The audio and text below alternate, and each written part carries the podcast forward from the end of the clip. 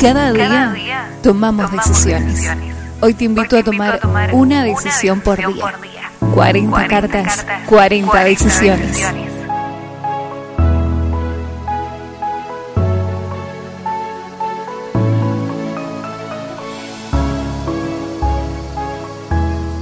¿Buscas una vida fácil? Entonces visita el cementerio. Allí ya no hay problemas. La vida no siempre es justa para todos.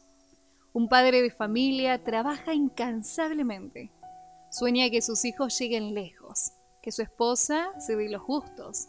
Además, desea saldar la hipoteca de la casa y así terminar de construir la piscina que está en el fondo de su hogar. Sueña.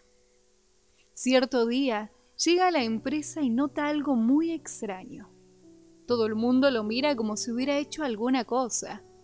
De inmediato se incorpora a su puesto y entre el ruido de las maquinarias escucha que alguien pronuncia su nombre.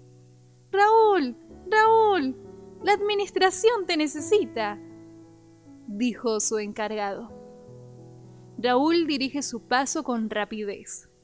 Cuando se acerca a las oficinas de aquella fábrica, la secretaria sonríe y le solicita que espere en la sala. Minutos después, lo hace entrar a la sala del gerente. Hola Raúl, toma asiento, por favor, dice el administrador. Mira, como hace tiempo que trabajas aquí, preferí decirte esto personalmente. Eres un buen hombre, Raúl, pero la fábrica está en problemas. La producción está bajando, el mercado financiero está muy mal. Además, el mundo está en crisis y eso nos está afectando. Por eso la Junta de la compañía ha tomado una decisión. Todos los trabajadores de tu edad serán despedidos. Necesitamos sangre nueva, gente joven y capacitada.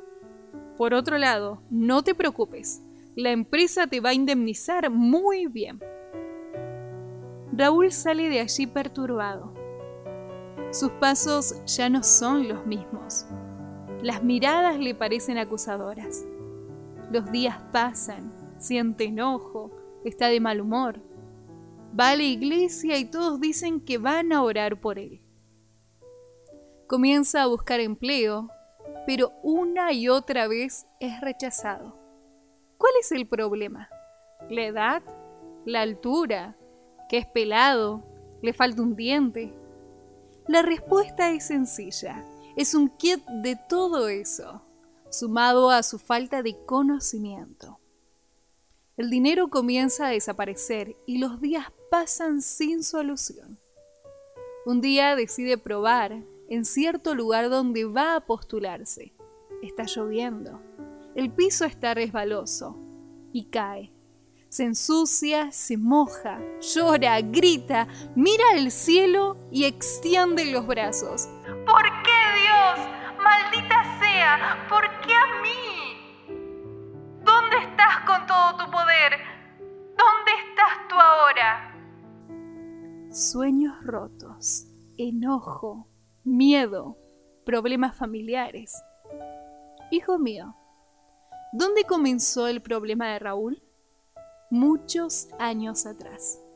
En vez de soñar con una pileta de baño y en lugar de imaginarse que su esposo gastara lo que quisiera, hubiera aprovechado el tiempo de las vacas gordas e invertido en estudiar, capacitarse, aprender y tener algún título. Dios enseña en la Biblia que habrá años de vacas flacas y por eso mismo es necesario no dejar tu tarea para que otros lo hagan Tienes que prepararte en los años buenos para que cuando llegue la neblina de la adversidad no te encuentre desprotegido. Pero muchos, como Raúl, siendo hombres y mujeres inteligentes, capaces de construir algo mejor, tienen una parte insegura. No se animan a crecer más profesionalmente y eso también perjudica a los hombres en algún momento de la vida.